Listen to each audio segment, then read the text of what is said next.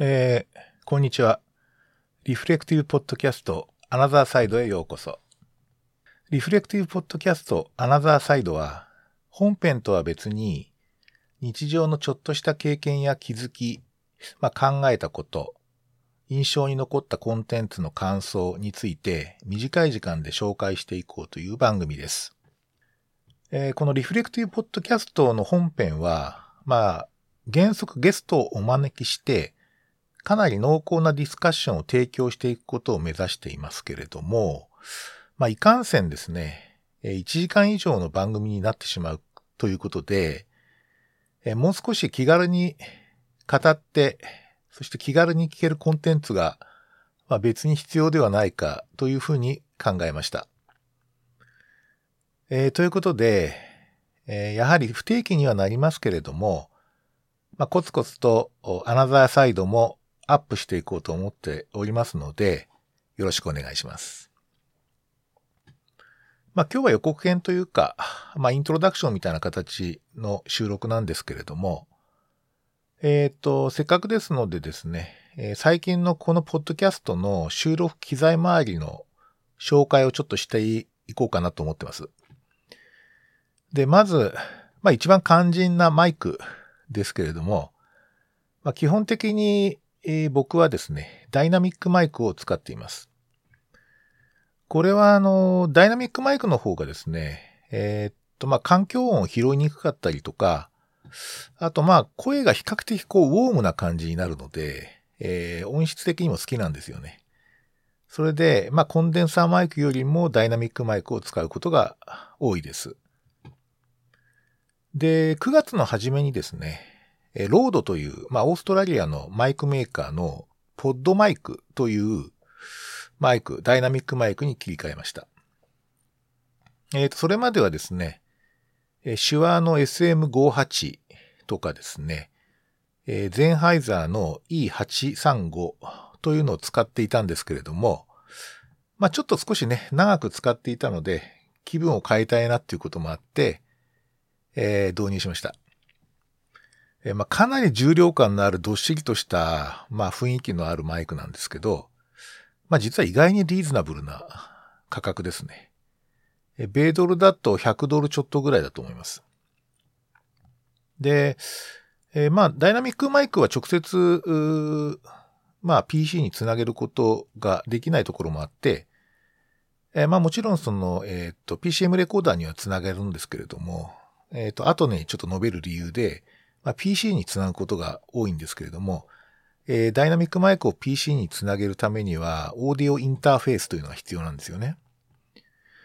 で、オーディオインターフェースは、このところずっとマッキーっていう、まあ、ミキサーで有名な会社なんですけれども、ここのアーティストっていうのを使っています。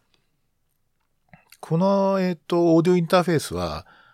マイクプリアンプがですね、オニキスっていう非常にあの、まあ、質が高くて、クリアな、こう、まあ、雑音が入りにくいプリアンプを、まあ、搭載しているので、まあ、定評があるんですけれども、ただいかんせんですね、えー、っと、ダイナミックマイクから出てくるその電流というのが弱いので、まあ、マイクゲインを目いっぱい上げないとですね、えー、なかなか録音がちょっと十分な音量が確保できないっていうことだったんですよね。で、特にこのポッドマイクもやっぱり、えー、今まで使ってたやつよりも、さらに原因が必要な感じだったので、えー、まあ、致し方がなくというか、えー、マイクプリアンプというのを、つまりマイク、ダイナミックマイクから出てくる電流を増幅するものですけれども、マイクプリアンプのですね、クラウドリフターっていうのを導入しました。まあ、ただこれがですね、マイクよりもちょっと高かったっていうのが、少しあの予想を、まあ、なんだ予想外の出費になっちゃったんですけれども、まあでも音質はとてもあの良くて、あのスムーズに録音できるので、結構満足してます。で、えー、っとですね。まあ、リモートでの、本編の方のリモートでの対話を録音することに関しては、今まではのスカイプを使っていたんですよね。で、えー、っと、スカイプを使うっていうのは、まあ、そこで対話をし、スカイプを使って対話をしてるんですけれども、えー、っと、ゲストの方の声はスカイプから流れてくる音を直接 PCM レコーダーに録音し、それから僕の声は、えー、っと、僕のマイクの音を PCM レコーダーに録音して、まあ、2つの音源を作って、えー、それを、えー、事後的に終わった後にですね、えー、 Audacity っていう、えー、音声編集ソフトがあるんですけど、それを使ってミックスしていました。ただですね、どうしてもあの通信状態に左右されて、特にゲストの方の声が乱れたりとか、あるいは音質が下がったりとか、そのロボットみたいな音声になっちゃったりとかしてですね、えなかなかこう、あの、聞き取りづらいような、えー、まあ、えー、番組になっちゃったりする場合もあったので、まあ、なんとかならないかなっていうことをずっと考えていました。えー、っと、もちろん face to face っていうか直接会えばね、あの、お互い面と向かい合いながらマイクで語れるので、えー、まあその問題、スカイプの問題は出てこないんですけれども、まあ今こういう状況になってなかなかこう対面で、えー、録音する、収録するのが難しくなっていたので、まあいろいろあの人、あの他の方からもちょっと教えていただいたりして、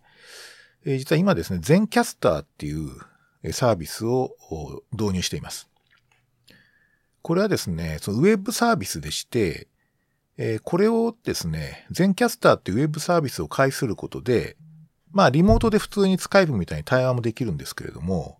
実は音声を各々のローカルな PC で、しかもウェブファイル、まあ高音質ですね。高音質のファイル形式で、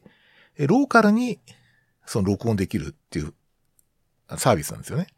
で、録音されたデータはクラウド上にアップされます。つまり、その二人でやると、えー、二つの、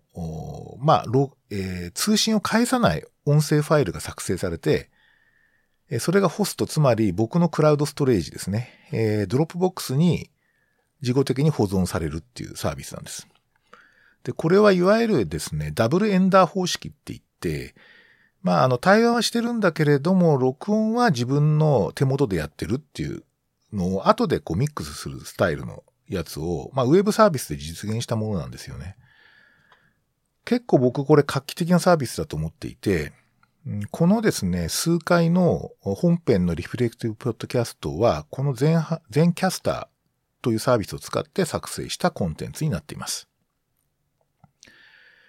あとですね、この全キャスターのなかなかすごいところは、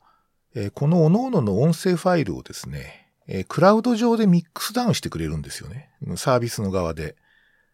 で、しかも音質も調整してくれると。あの、レベラーとかですね。えー、あるいは、えー、場合によっては、えっ、と、コンプレッサーとか、そういったものもかけてもらって自動でやってくれるんですけども、これがなかなかですね、いい感じのミックスになるんですね。で、えー、このサービスは、あこのサービスを使うとですね、今までその、ポッドキャスト制作のワークフロー、今までのですね、ワークフローが大幅にこう省力化できてしまうんですね。ですので、これはなかなかすごいと思います。ただ、僕は基本的には対面の収録スタイルが本当は好きで、まあやっぱり相手側の顔を見ながらですね、えーえー、おしゃべりするっていうこと自体が楽しいですし、あとやっぱりあの、どうしてもあの、音声だけでやり取りすると、えー、と、一緒にこう、あの、相手側と私が一緒にこう喋り始めちゃうみたいな時があって、重なっちゃうことがあるんですよね。で、これがやっぱり対面の場合はなくなることが多いので、まあ対面はやっぱり好きですし、あとその対面して、えっ、ー、と、録音したデータ、まあつまりレコーダーを PCM レコーダーを使って直接録音する方が、やはりですね、えー、 Zencastr といえども、やはり音質的にはレコーダーに直接録音した方が、まあ、わずかに僕は、あの、良い音質だなと思っています。また、その編集自体も別にめんどくさいってわけじゃなくて、それ自体は結構僕自身楽しみにしているので、まあ、今後もこの face to face で収録して自分で編集するということも、えー、続けていきたいと思ってます。まあ、早くあの対面でね、あの、気楽にやれるような状況になるといいなと思ってます。えー、っと、最近、ポッドキャスト始めたいと思っている方も結構、まあ、同業者でも多いようなので、まあ、もし何か、えー、質問があったら、えー、気軽にですね、ハッシュタグ、レフポッド FM でお聞かせいただければと思います。まあ、ツイッターとかでですね、えー、聞いていただいても結構です。えー、ショーノートの方に、えー、ハッシュタグは載せておきますので、えー、ご利用してください。えーでは、今日はこの辺で。